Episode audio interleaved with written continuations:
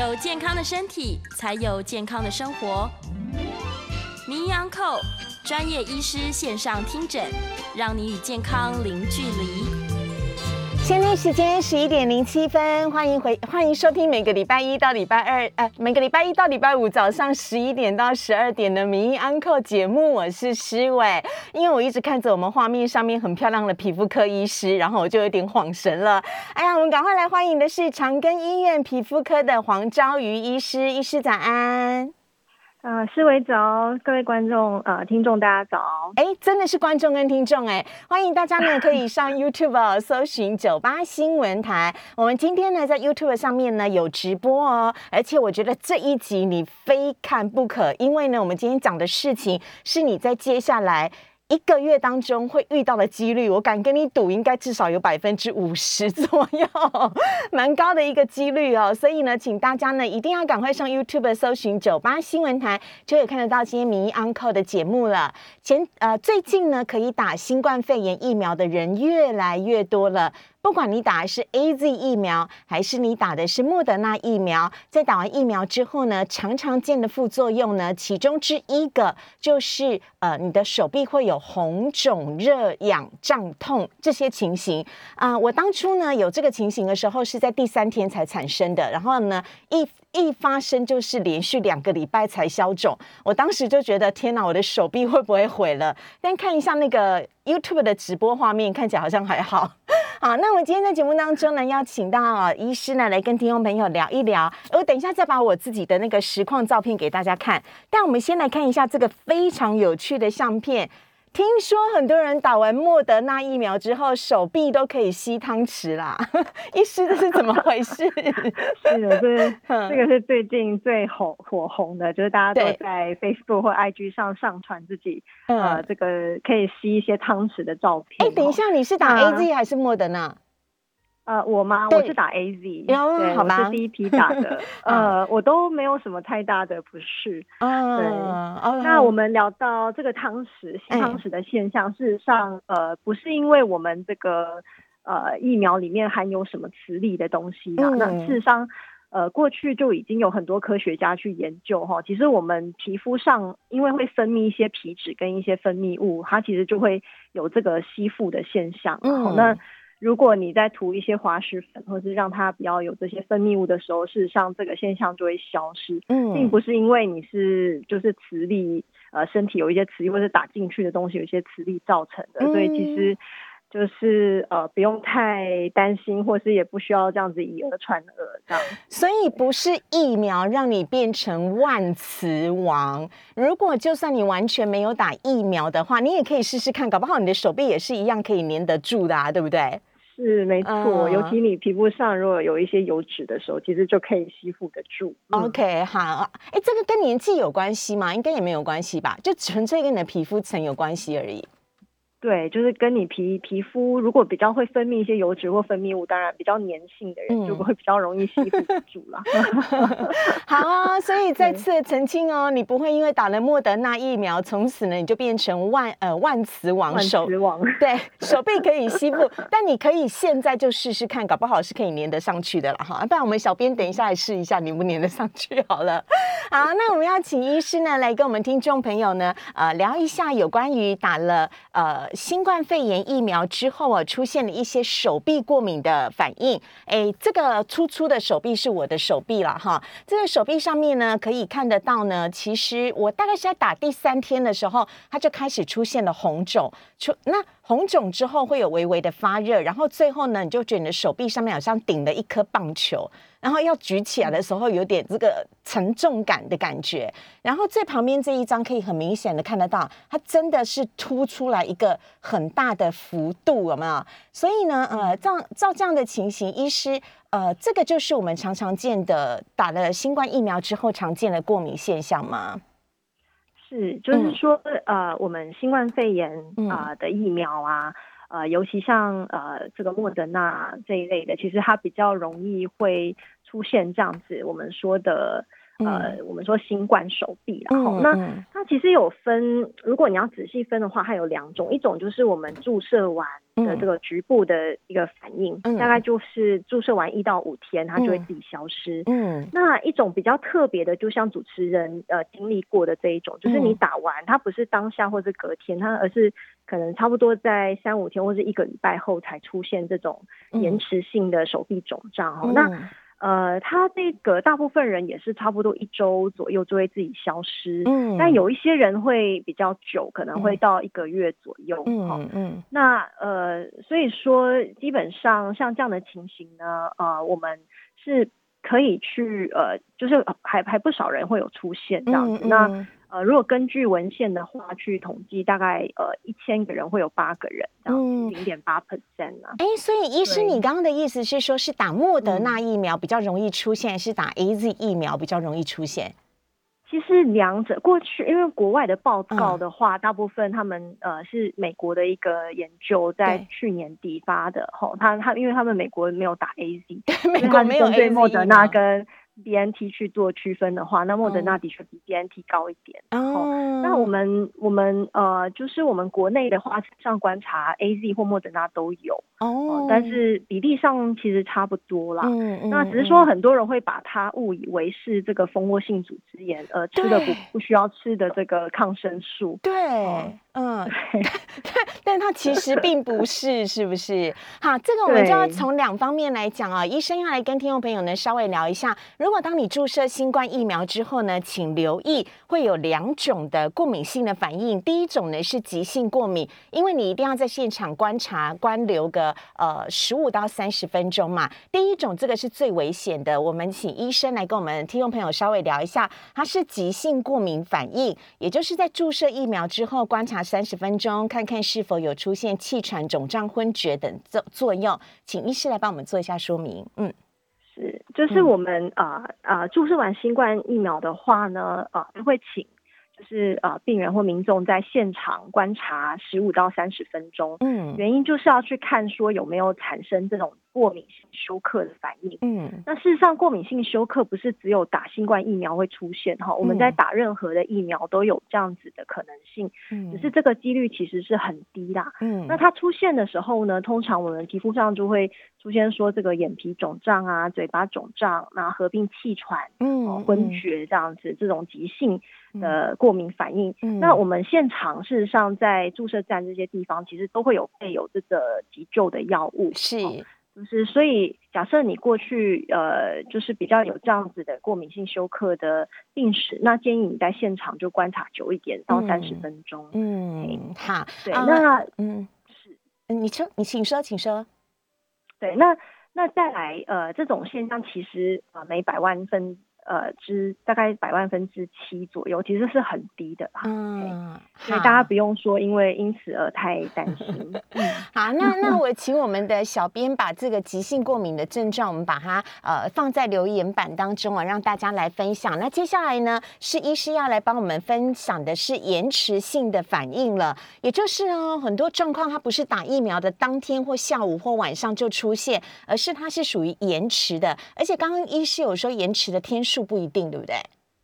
对，嗯，对。那所以这延迟平均会有，比如说这几个，一个是新冠手臂荨麻疹、麻疹样、延迟性手臂肿胀等等。医师先简单的帮我们介绍一下这七类，然后等一下我们让大家来看图片。嗯，好，嗯，那我们首先来讨论，就是说，呃，刚刚有稍微提到，呃，比较是延迟性的反应哈。第一类就是我们啊比较常见的这个新冠手臂。嗯，那呃，新冠手臂。基本上刚刚有稍微提到哈，其实它也可以说分两种了哈。新冠手臂你要仔细去看，一种就是我们说局部注射的反应，这个在很多疫苗都会，有时候打完大概一到五天左右就会消失。嗯，那像主持人刚出现那种是不是一到五天，它可能就是在隔差不多一周之后才出现的这种。呃，我们叫做局部呃这个延迟性的这个手臂肿胀哈，嗯，那他们这两种其实它都是对于这个新冠疫苗里面的一些成分，比方说聚乙二醇啊，这些有一点它的赋形剂有一点过敏的反应，嗯，但是如果它是局限在这个部位的话，事实上我们可以不用太担心，嗯，就是说。呃，大家可以做一个冰敷的动作，然后去观察它。哈，那一般来说，大概也是一周左右就会自己消失。那最长不通常不会超过一个月。嗯，那当然，呃，就是说我们也要去观察，就是如果说它。这个疼痛比较不舒服的话，事实上我们除了冰敷外，也可以寻求医师的一个呃咨询，然后可能可以用一些抗组织胺呐，哈，或是一些涂抹的一些类固醇药膏，嗯，或是一些消炎的呃像止痛药啊这些，去让它这个症状缓缓解一些。嗯，那是不建议说去做一个呃按摩，或是说去。呃，刺激他这样子。哎，你怎么知道我真的做了这个很白痴的动作？哎，因为我当时手臂很肿的时候，我就想说，哎，这么肿，我把它揉开好了。然后我就越揉越揉，结果我发现那个范围就开始有点点扩大，我就紧张了。所以其实不要揉它吗？对，因为呃揉它的话是会反而会增加它对它的刺激性。嗯，那第二个就是说我们打完疫苗，呃啊那个大家都会说这个尽量不要去搓揉这个部位哈，原因是因为。呃，我们打的是这个肌肉注射嘛？那注射进去之后，事实上它就是希望这个疫苗在那边慢慢慢慢的释放，然后去刺激你的这个免疫反应，对病毒的免疫反应。嗯，那么所以如果你把它搓揉开来之后，呃，事实上你那个免疫反应也会变得比较，就是你对疫苗的效果可能就稍微差一点。哦，真的？是啊，来不及了，我现在才听到这一集。所以那而且揉，千万不要揉。对，没错 啊，所以请大家千万不要揉。好，我要请呃大家呢可以上 YouTube 搜寻九八新闻台，就可以看得到我们今天民意 Uncle 节目的呃节目当中，黄昭瑜医师来告诉大家，打完了 A Z 疫苗，打完了莫德纳疫苗之后，几乎很多人都会出现的常见副作用就是手臂的肿胀。那出现这些肿胀的时候该怎么办？刚刚医师呢已经稍微的有做了一下说明。医师，我们再重复再讲慢一点。今天因为我看到现在听众朋友才上来，如果一旦发生肿胀的时候，几个要紧急处理的要点，再来帮我们说明一下，好不好？嗯。是，就是如果手臂肿胀，呃，有比较不舒服的时候呢，你可以在家里做的就是冰敷，嗯，那不要去搓揉它，哦，因为这个会让它受到刺激，嗯，那再来的话，还是有一点不舒服的话，我们就可以咨询医师，嗯，那去呃开立一些像抗组织胺，哦，或是一些涂抹的一些类固醇药膏，嗯，以及一些呃口服的消炎药，嗯，哦，去让它做一个症状的控制，嗯。假设不严重的话，事实上它大部分状况会自己消失，就不用太担心。好，那但是如果说会症状上比较不舒服，当然我们可以用药。嗯，好，我是注射 A Z 疫苗的第三天发生的，然后持续了两个礼拜之久，但是我当时很怕我是不是就毁容了，手臂永远都这么肿胀。那事后证明那个。蝴蝶袖还是在，肉还是肉还是会从硬的变成软的，所以大家不用太过担心哈，真的不用太过担心。所以这个画面是要让大家呢来看到的，哎，而且我觉得它有一点点像那个荨麻疹的，这那你们叫什么？丘疹是不是？是，其实它是有点像那种荨麻疹、丘疹的，对，它只是一整片在这个手臂注射的范围。嗯，好啊，这个是延迟性的手臂肿胀，然后还有刚刚医师所讲的这个局部的注射反应，有些人可能不一定会肿胀，就只是红而已。嗯，是没错，没错。好，而且。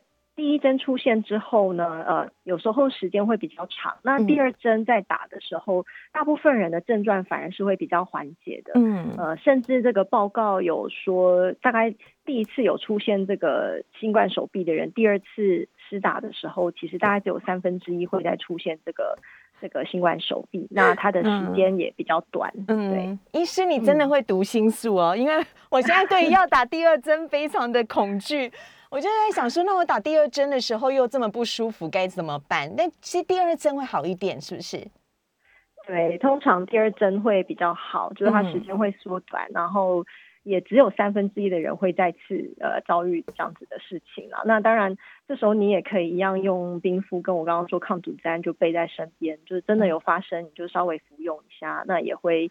呃，缓解的很快。OK，哈，那啊，医师您在呃你的脸书上面呢，还有放了几个图片，我们也一起来跟大家讲一下，会出现荨麻疹吗？这个是一整个背部的红肿的荨麻疹呢，还是这个您只是举个例子而已？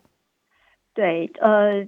基本上像荨麻疹或是像这种麻样，嗯，呃，麻疹样的药物疹，这些都是有可能会出现的，只是这个比率又比这个新冠手臂更低。嗯，有些人因为他对于这个我刚刚说的复形剂稍微比较敏感，所以会出现呃一块一块这种有点浮肿起来的这种荨麻疹，嗯，或者全身型的这个麻疹状，就是一颗一颗好融合在一起这种药物疹。嗯，那这些状况它出现的时间也是差不多在打完之。之后的三到八天左右啊，这种荨麻疹，所以你会觉得身体突然出现，然后会很痒这样子。嗯，好，那那但是呃，荨麻疹这个状况呢，不是只有打针会出现啊，像现在夏天，嗯，或是说有吃到一些会过敏的食物啊，它也会出现荨麻疹。嗯，所以要先去做这个方面的区分，哦，到底它的原因是什么？是不是真的因为疫苗造成？嗯，那治疗上当然因为全身都有出现这样子的痒疹，我们是也可以用这个抗组织胺去让它做一个症状的缓解。嗯，好。那呃，假设第一次打第一针有真的有出现这状况呢？事实上并呃没有说因此而不能打第二针。嗯嗯。呃，那而且就就刚刚跟我们刚刚这个新冠手臂一样，其实它在第二次。施打的时候，呃，这个比例会比较下降的，而且它的天数也会短一些。嗯，好啊，这个是一个是呃，在画面上一边是荨麻疹，然后一边是荨麻样，呃，跟大家来看一下。那接下来要来看到的是比较严重的图片了，呃，这个是红斑性的肢痛症呢，要请医师来帮我们稍微的做一下说明了。这看起来是整个手掌哎，哦，对，就是说有。更罕见的就是像是红，这个我们说的肢端的这个会肿胀哦，那还有就是像呃有一些人在注射之后出现脸部肿胀这一种。那呃，基本上它都是因为呃，对，都是因为对这个赋形剂有点敏感，所以出现了。那那它的症状就是说会在末端的手部会比较肿胀，然后会因为肿胀，所以你会觉得很疼，有点疼痛。嗯，那其实治疗上一样，就是按照症状，我们也是会用一些口服药去让它缓解。但是事实上，这种止痛症这种是蛮少见的。那它也是暂时性的，就是说它的红肿跟这个。呃，疼痛的状况大概在呃一周左右，应该就自己会消失掉的。嗯，好啊，这是跟听众朋友来做呃分享的。另外呢，还有一个是呃，哎，这个应该是 打玻尿酸吧？注射填充物的红肿啊，嗯，是是，这种呃案例其实是呃更少见啊，但是我们可以看到文献上，其实在。就像美国，他们打比较多的这种 mRNA 的疫苗嘛，所以他们有零星的报告说，在注射完之后，呃，在病人曾经呃施打这个玻尿酸的部位，就是出现这种肿胀，然后。的状况，那事实上也有一些很好的药，像 ACI 这种药是可以使用的。嗯，我就是出现的话，我们就服用一些口服药，它其实也可以缓解的很快。嗯，好。那国内的话，呃，目前也是很零星，大概呃不多啊，就是跟。这个新冠手臂或那些比起来的话，这个是更少见的。OK 哈啊，下一个要让大家来看到的是今天我们讲到的最严重的，如果你的皮下广泛的出现那种出血点的话，哦，这个看到密密麻麻有有密集恐惧症的人不要看，有点有点嗯触目惊心。医师，这个是最严重的，对不对？嗯。呃，就是说这个广泛的出血点哈，就是说呃又更罕见了，可能用百万人之中可能只有一个两个这样子，非常少。那那呃这种它呃代表的是说你的可能血小板有点低下哈，那但是呃大家不要说看到这样子一点点出血点就会很紧张，事实上这种出血点通常是很广泛，就是可能在下肢或是。身体多处有出现淤青，嗯，那同时它要伴随着一些全身不适，或是像头痛、腹痛，嗯，呃，视力模糊等等这种症状，呃，我们才会需要紧急的就医啦。嗯，那这个就跟我们之前呃听到的这个 A Z 造成的这种呃血小板低下血栓这个有关系。好，那大家常常会对这个有所误会，就是说大家都说，哎，我是不是？呃，有慢性疾病会容易血栓哈，对。可是这种其实它是一种跟这个平常看到一般血栓是完全不一样的反应，它是跟这个免疫自体免疫有关，而且呃，这个东方人比西方人发生的比率又更低。嗯嗯，那大部分出生呃出现都是在比较是年轻人啊，女性哈，四十岁以下。那通常是在呃吃打后的大概六到十四天开始出现。那大家不要说看到这样子就很恐慌，因为其实呃身上会出现出血点的原因很多。哦像血管炎呐，或是有些人把身上的一些红点那种小血管瘤，就把它误以为是这一个。嗯，哦，那当然，呃，如果你出现的范围很广泛，又合并我刚刚说的这种全身倦怠啊。呕吐、视力模糊、头痛这些等等的症状，那那才需要就医这样子。OK，好，哎，医生，你刚刚有讲到了，呃，其实蛮多疫苗的注射之后的反应哦，包含我们讲到最严重的这个皮下广泛出血点，都是属于延迟性的反应。这个状况其实我不是很能理解，我都想说，哎，不是一打针的不舒服的话，当天晚上马上就比如说就发烧啊，隔天就疲倦啊，那反而为什么皮肤的这这些症状其实是最晚出现的呢。呃，应该说，因为我们的免疫功能，就我们打进去那个新冠疫苗的时候，我们的免疫功能就有分成急性跟延迟的啦。那那大部分就是呃急性的那一种才会比较危险。嗯，就是说呃像那种过敏性休克等等。那呃，因为像刚刚讲的这些，呃，比较是属于延迟性，但是是过敏反应，这个它需要一点时间去酝酿，然后才会出现。嗯，当然，呃，以它的严重度来说，当然，呃，假设大家会担心，呃，我在我在这个文章里面都有讲到，就是说，只有目前只有这个急性，我刚刚说会过敏性休克，这个是呃会影响到你下一次是打第二针的这个。这个这个可能性哈，就是说你你如果真的出现过敏性休克，当然第二针要不要打这件事情一定要跟你的医师讨论。嗯。那但是其他的那些反应是可以，就是呃，大部分都是可以症状缓解，而且第二次出现的几率其实是比较少的。嗯，哦，所以就是让大家不要因此而害怕这样子。因此，医师鼓励大家一定要去打第二针。当然，当然，绝 对就是一定就是呃，不要因此而而害怕。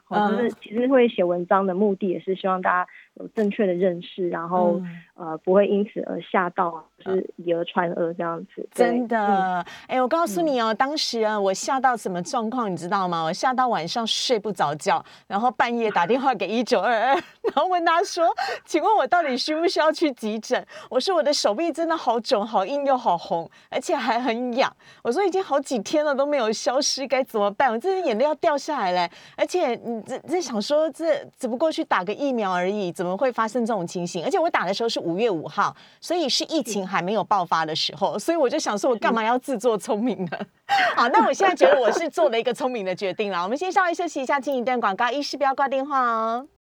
现在时间十一点三十一分，欢迎回到名央课的节目现场，我是施伟啊。今天节目当中呢，邀请到的是长庚医院皮肤科的黄昭瑜医师。长庚医院的皮肤科非常的强哦，在整个医界都非常的有名。那黄昭瑜医师呢，他很用心，在开始施打了疫苗之后呢，为了怕大家呢反应过度或很紧张，或像我当初一样，我真的是半夜睡不着觉，一直在想说，我该不会是打了一个疫苗之后毁了一根手背这样子，所以。呢，呃，他在他的脸书上面呢，呃，发表了一篇一篇的文章，然后呢，广受回响。我们也会把这一个呃黄昭瑜医师的粉丝专业的这一篇贴文呢，贴在我们的聊天室当中。非常欢迎您可以上 YouTube 搜寻九八新闻台，就可以看得到今天迷 Uncle 节目黄昭瑜医师跟大家来聊聊的是新冠手臂。医师，我们在呃让大家多看一眼这个新冠手臂之后呢，接下来我们可以开放扣印给听众朋友吗？哦哦，好好 好，哎，我们来，我们先，哎，我的呃，新冠手臂看到这个是我我的这一型比较严重的，对不对？就是局部注射反应呃延迟型的。哎，等一下，我来看一下。对，好，哎，另外我来看一下我的新冠手臂跑到哪里去了。啊，哎，那个不好意思哦，现场图片有点多。哎，好，呜。我可能要请请请小编帮我找一下，好，所以医生，我们如果真的遇到类似像这样的情形的话，冰敷是最重要的，对不对？嗯，对，就是在家里你可以做就是冰敷。哎，对啊，对，不好意思，不好意思，这一张就是新冠手臂了。我在我在干嘛？拍谁拍谁？对对对，医师不好意思，您再讲一下，哈。是，就是说，呃，刚刚有提到啦，这个新冠手臂，像莫德纳或 A Z 都。呃，还是有时候会看到哈。那假设不严重的话，你就冰敷就好了，然后就观察它。嗯，哦，那那大部分都会自己消退了。那像主持人呃思维这种，就是大概快两个礼拜。那那这时候有不舒服，我们就可以考虑用一点点抗组织胺啊，或是一些药膏或一些消炎药去帮助他。那不要说害怕说是不是蜂窝性组织炎这样子去服用自行服用一些抗生素，这是不不需要的。嗯，好，所以啊。请记得它发生的时间会比较晚哦。如果是像我一样延迟性的手臂肿胀，大概是第三天的时候，呃，才会发生。那会持续大概一个礼拜左右。那但是一般的人会出现的，就是最标准的，医师帮大家找到图片，这种所谓的呃新冠手臂。但不用紧张啦，哈。好，那 医师，那我想问一下啊，本身呢就有过敏体质，很容易荨麻疹啊，吃东西很容易过敏，或甚至是呃季节交替的时候就很容易会有过敏症状的人，他去打疫苗有没有什么要注意的事项？呃，基本上就是如果他呃过去有一些。呃，荨麻疹啊，或是一些过敏性体质的人，嗯，他只要不是那一种过敏性休克的那种类型，基本上，呃，他去施打疫苗，这个跟常人是是一样的，就是可以正常的去施打这样子，那不会说因为施打疫苗而造成他呃这些病情的，嗯，哦，好，很多人会误会，像在门诊上就会问我说，哎，我过去有对一些药物过敏啊，口服的药，比如说止痛药、抗生素等等，会不会因此打疫苗而造成？呃，过敏性休克哈，这我必须要说，因为过敏性休克是因为对那个疫苗里面的成分，那你说这些药物啊，只要它里面成分跟这个新冠疫苗呃里面的这些赋形剂成分不一样，基本上是不会造成这个状况。嗯，所以如果你有疑虑的话，最简单做法就是你就跟你的医生讨论。嗯，然后呃，像我们在注射站那边，其实都会有一些医师、护理师，你都可以把你的药就是跟他做一个讨论。这样子，OK，好啊，所以呢，这是帮大家来呃做的一点补充啦，哈，好，那呃，真的是发生这样的状况，请大家要有这个心理准备哦。但是我觉得这样也好，代表应该代表我的免疫系统正在反生产生作用吧，对不对？是，就是如果出现这个这个新冠手臂，或是说有时候注射完疫苗会有发烧这些等等，其实是在练兵的一种方式啊，就是我们免疫系统在呃。在在这个认认识这个新冠肺炎，那那你下次真的面对到这个病毒的时候，你就会有足够的保护力。好，哎，网络上有一些听众朋友已经有问题了，非常欢迎大家呢可以呃上 YouTube 搜寻九八新闻台来请教呃医师问题。我黄医师，我们先来看一下，哎，有听众好奇问说，哎，我有没有发烧？我没有发，呃，我。我只有发热，但是不到发烧的程度。医师，你有发烧吗？哦，我自己是有发烧啦，对。其实年轻人会比较容易出现发烧的症状。哎呀，你笑笑脸呢？对对是是是 啊。哎，就是我们都会说，像 A Z 跟莫德纳的话，A Z 在第一次，我们都说 A Z 是先苦后甜啊，就是第一次会比较容易发烧，尤其是年轻人。嗯。那第二次的话就会比较缓解。那莫德纳的话会是有点倒过来，就第一次发烧比较少，那第二次。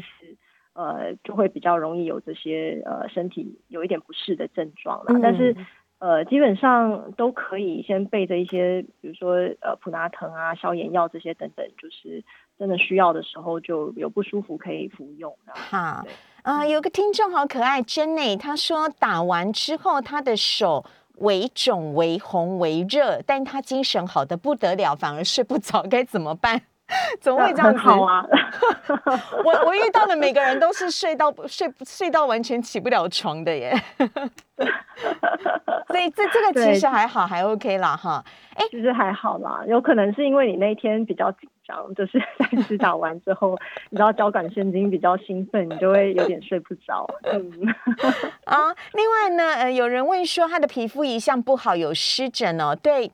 医生，我不知道这是什么哎，V O R E N 就是一种一种止痛药，我们说 N S A I D 的止痛药。OK，这个止痛药过敏这一个药是蛮常见的，不过基本上因为这个成分跟我们新冠疫苗呃的成分是不一样的，所以不会有就是禁忌啊，就是不影响，对，所以要打疫苗是 OK 的，是 OK 是没有问题的哈哈，这是回复您的问题。那有人问说，干癣皮肤过敏的人，干癣患者可以打吗？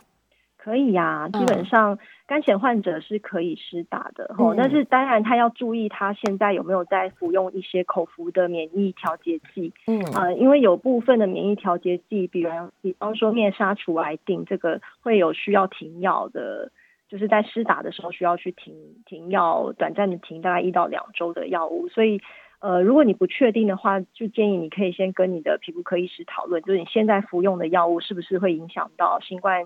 疫苗的效果，嗯，就是只有少数的会哈，比方说像类固醇，你在服用一定的剂量，基本上也是会影响。那乙肝癣的口服药里面，大概灭杀除癌定这个是会影响。然后呢还有就是 Jack 小分子药物，好，那至于生物制剂的话是比较不影响的。嗯，好，哎，听众朋友好可爱问说，年轻人是几岁以下？越年轻的人，他副作用越严重，对不对？就是呃，临床上的统计，嗯，就四十岁以下的人啊，在打 A Z 的时候，其实他比较容易会有发烧、一些不适的的的症状这样子哎，那莫德那那相较对莫德纳的话就好一点，嗯，对，就好一点，对。但是其实它各有优缺点，应该说。呃，我们不要去污名化 A Z，因为 A Z 事实上它的保护力跟这个 B N T 已经有一个大规模的研究，其实证明它对这个这个死亡率跟重症住院率其实是差不多的。嗯，那 A Z 的副作用的话，就是呃呃，其实就是一些第一次可能会有一些不适、发烧等等。哈，那。那还有就是我刚的说的那个血栓、血小板低下，但这不代表莫德纳或是 B N T 并没有血栓、血小板低下这个这个副作用哈。它甚至像莫德纳他们有有一些年轻呃小朋友、青少年有有心肌炎等等这些的呃这些的几率，所以其实它各有优缺点。而且我刚刚说的那些副作用其实发生率是极低呀，嗯，所以就算真的发生，我们都还是有药物呃。可以治疗哦，那你去想想看，它相较于你真的得了新冠肺炎的那些重症跟那些副作用，当然是那个大更多。嗯，所以如果两个去评评估之下，当然是你要先打了疫苗，先把自己身体有练兵之后再再这样子，反而是比较安全的。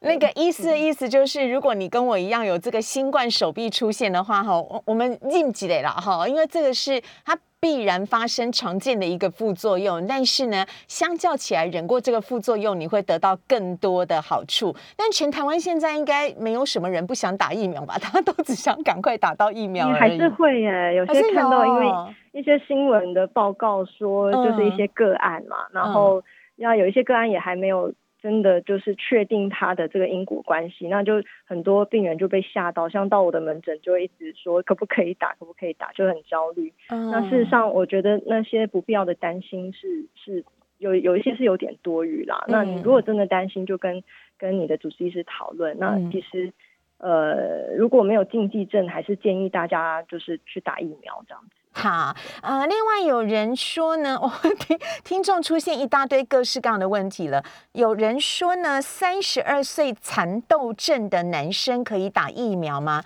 蚕豆症是什么呀？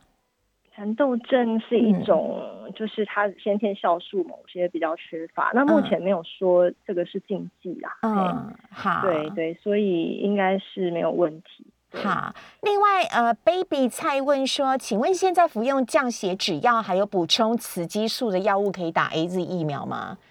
呃，原则上这个就是说呃。我们担心的是血栓嘛，但是但是这个血栓刚刚有提到哈，这种跟我们雌激素那种的血栓基本上是不一样的。这 A Z 出现的那个血栓血小板低下，其实是一种自体免疫反应，嗯呃的一种疾病，那它跟个人的基因有关，而且这个比率其实还是算很低啦，嗯，所以没没有说现在在使用这个是不行打 A Z。嗯，好，呃，另外呃。Top Ten 呢问说，请问有一点点高血压、糖尿病适合打 A Z 吗？年龄大约六十三岁。哎，大家怎么你们是不是都知道 黄昭瑜医师直接他真的已经去现场当过那个疫苗咨询门诊的医师了？你去支你去支援过打疫苗的门的的门诊对不对？是是，我们很多医生都有去支援打疫苗了。对，所以因为希望提高大家的施打率，这样子整个台湾才有办法恢复正常。真的，我快要闷死了哈！哎，对不起啊，这个有点高血压、糖尿病适合打 A Z 吗？六十三岁。应该这么说，更更应该要快点打疫苗。嗯嗯，就是说，其实你有慢性疾病的话，嗯，你得到这个新冠肺炎，你的重症率比一般没有慢性疾病的人来说来的高太多了。嗯，所以你应该要尽快去打疫苗。那我刚刚有说 A Z 出现副作用，其实四十岁以下反而是比较，就是我们刚刚说的那些血栓、血小板那个副作用，其实四十岁以下比较常见。六十岁以上基本上是蛮适合打 A Z 的。就是说，对，就是不用去特别挑啦，对，然后不要因为害怕而去去去不不施打这样子。所以年纪大的人其实打 A Z 没有不好不适合，对，没有不好不适合。它其实反而你说那些发烧或是不适的症状，在呃就是六十岁以上，其实它是更少的，就是。通常不太会有不适的症状嘛。嗯，因为今天呢，这个报纸新闻讲到我们的呃指挥官说呢，未来三到四个礼拜应该打的都是 A Z 疫苗为主啦，因为莫德纳的量比较没有那么大，但是呢，登记要打莫德纳疫苗的人比较多。那医师的建议其实是告诉你说都没差，对身体都是有很好的保护力哦。哈，我们先稍微休息一下，先进一段广告。现在时间十一点四十六分，欢迎回到《名医安客》的节目现场，我是诗伟。哎，请问这个是我认识的体育记者先生吗？他说这么正的医师只连线太可惜了。我跟你讲，我真的很喜欢黄昭瑜医师，尤其我每次看到他的时候，我都盯着他的脸看很久。然后我都在想说，哎，看我的麦克风掉了。我都在想说，奇怪，这医生怎么脸上的胶原蛋白这么多，这么 Q 弹，皮肤这么好，我都很羡慕。好啦，那个，哎。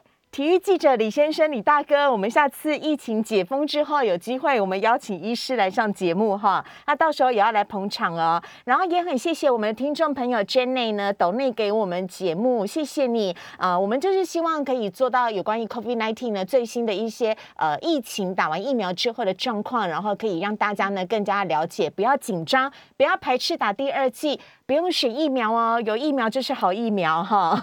好，那很多的问题呢，欢迎大家可以上 YouTube 搜寻九八新闻台，欢迎一起来加入我们。有任何问题都可以在聊天室。请问这位被媒体界肯定为很漂亮的黄昭瑜医师，好，哎，我刚 啊什么？哦，没有，谢谢，谢谢，不好意思，因为主持人，主持人才是 最漂亮的，没有，没有，没有，没有，而且我还把你的那个照片摆很前面哈。医师，那个有听众问说呢，哎，这个我不会念哎，Cleaners 吗？呃，Cleaners 哦，那个就是一种呃，就是吃鼻子过敏的一些药物他说基本上，嗯，可以打疫苗吗？对，是没有问题，因为 Clarinase 它的成分跟这个这个疫苗的成分基本上是没有就是一样的这样子，所以应该还好。嗯，对，好，嗯嗯，另外还有下面哦，大家真的各式各样的状况都有，有人是小腿，Amy 小腿有深层的静脉血栓，可以打疫苗吗？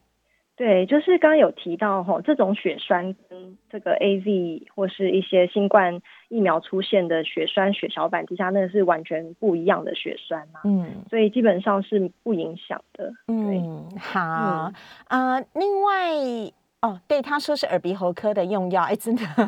还有人说他今年五十二岁，有中风病史十七年了。呃，是有是血栓适合打 A Z 疫苗吗？有中风病史五十二岁，一样，跟刚刚那个小小腿静脉血栓那个是一样的意思。那种血栓跟我们说的这种疫苗造成的免疫。这个自体免疫的这个血栓是不一样的机转嘛，所以今今天也不是只有 A Z 会发生，事实上 m R N A 的莫德纳 B N T 也会发生，只是那个几率是非常低，而且是年轻人，就是就是此血栓非皮血栓啊，就大家有对这个新冠疫苗最大的误会，就是他以为那个血栓就是我们一般的血栓，那其实不是。嗯，不赶快呢，不一样啊，不一样哈，所以是对，不一样，可以来咨询一下医生的哈。好，另外有人问说我的手几天好啊？因为我是那种延迟性的，我看一下，我我把医生的那个看板拿出来，我是延迟性的，我大概平均快两个礼拜的时候才好。所以那两个礼拜，我其实心情都不太好，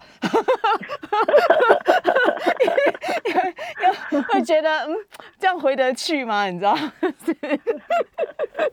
而且因为我打疫苗的时候是没有人想打疫苗的时候。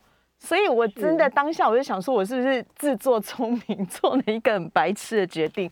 但幸好老天爷那个没有让我后悔啊！哎，有人问说呢，他有僵直性脊椎炎，每天早餐后固定吃萨乐，以及前天下午去打起打之前呢，哎。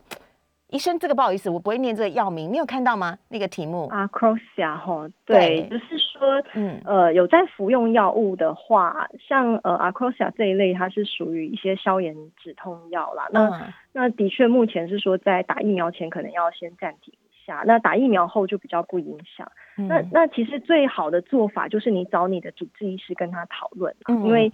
呃，他会最清楚你的状况，嗯，哦，就是说，呃，就是你跟他讨论，他他会给你一些建议，这样子是最好的。嗯，好。有人问说，CT 显影剂过敏会有一点点荨麻疹，这样可以打疫苗吗？嗯。对，就是显影剂其实也有分，也是要看它的成分。嗯，那如果你显影剂只是出现荨麻疹，不是那种过敏性休克，基本上是不影响。嗯嗯，对，那那而且你也要看你显影剂是哪一类显影剂过敏，因为只有很少数的是是有含，就是跟这个呃它的赋形剂有点类似，但其实。这个就是说，如果你会担心，你就在现场先观察三十分钟，看是不是这种急性的过敏性休克。如果没有那个的话，后续就算出现荨麻疹，那都是会大部分自行消退，或是你就用一些抗组胺，或者找一下皮肤科医师去治疗，应该就 OK 的。嗯，对，好，HIV 适合打疫苗吗？这个我比较难回答，因为因为要看他这个 HIV 现在是属于什么时期。假设他这时候免疫力真的比较低的时候，那你可能要跟你的主治医师讨论，是不是要先暂缓。嗯，那但是 HIV 也有就是它是呃就是呃相对正常，它的免疫功能相对正常的时期。嗯，所以这个真的是因人而异。对，嗯，好，嗯，另外，嗯，好，我已经不要，今天问题超踊跃。第哎，这个我也想知道，拜托拜托，请告诉我，第二季 A Z 疫苗有没有什么要注意的事项？你打第二季了吗？你自己打第二剂？呃，我应该下个礼拜就会打第二剂啊，跟我一样，跟我一样，是是是，呃，第二剂，嗯，注意事项。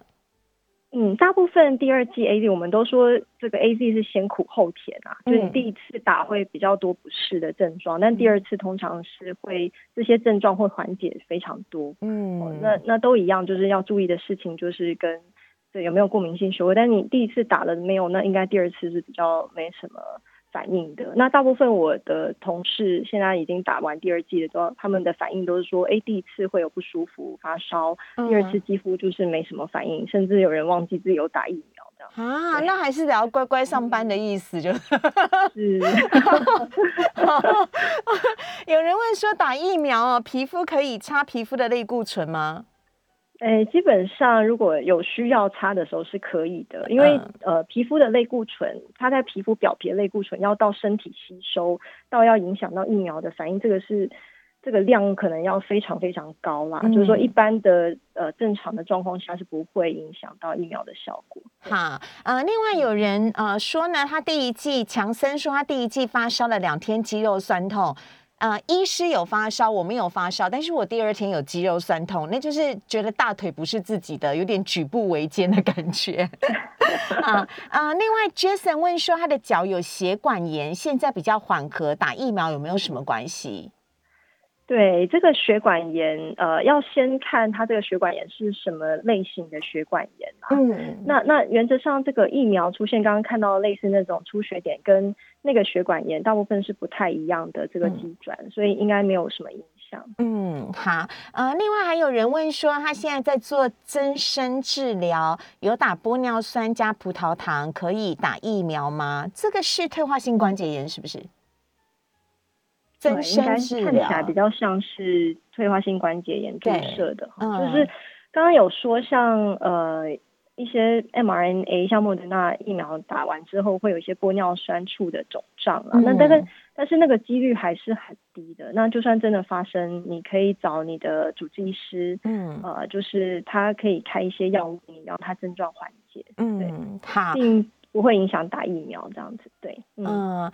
黄尼克说：“我漏过他的问题呀，我记得他的问题在哪里？哦，他说混打到底怎么样？现在政府不允许啊，所以台大正在做研究，台大正在做研究，因为研究还在进行中，对啊，所以大家就是还是，我想政府也是希望有在更多证据的状况下去去支持大家的使用，而不是在对，因为现在研究都还在进行中嘛，对，就是看 CDC 怎么讨。”结结论是什么？对对，然后不要试图去闯关哦，因为那个我今天念报纸啊，这个试图闯关的人啊，特别隐瞒自己的有没有打过疫苗史的人，最后都还是会被严格的这个查办哦，哈，不要做这种事情。现在台湾还不允许了哈，未来不知道。另外有人问说呢，他有重大伤病，曾经有不明发烧住院，呃，是。结节性多动脉炎可以打疫苗吗？这有点难呢。呃，结节就是基本上这一个还是要跟你的主治医师讨论啊，因为结节性多动脉炎这个少有些是跟免疫，嗯，对，是少见的。就是说，我们应该说有自体免疫疾病的人啊，好这一类都是属于自体免疫疾病的人。嗯，目前的呃这个。我们说 CDC 还有美国的一些指引都是说，有自体免疫的人基本上不是禁忌症啊，就是还是建议打疫苗。原因是因为有自体免疫疾病的人，其实他得到新冠肺炎，他一样他的风险。它的重症率跟这个死亡率都是比正常没有自体免疫疾病的人多，所以两个取其轻，就是你打疫苗会有副作用，但是基本上那些副作用大部分都是可以可控的，而且那几率都还是很低，比起你得到新冠肺炎的那个风险反而是很高的这样子，所以还是建议大家就是呃有慢性疾病或是自体免疫疾病基本上都可以施打，但是。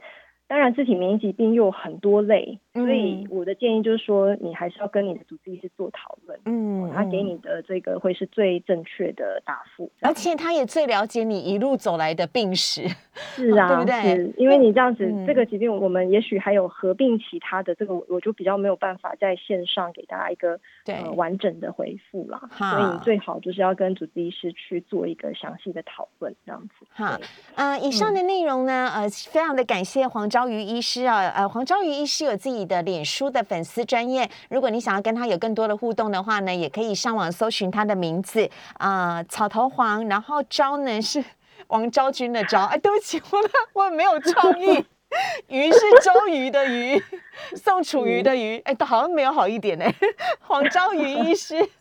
非常欢迎您，可以上网搜寻，然后医师有好多好多图文并茂的一些文章，希望跟大家一起分享。如果你出现了新冠手臂，请你千万不要紧张哦。非常谢谢医师，谢谢，拜拜。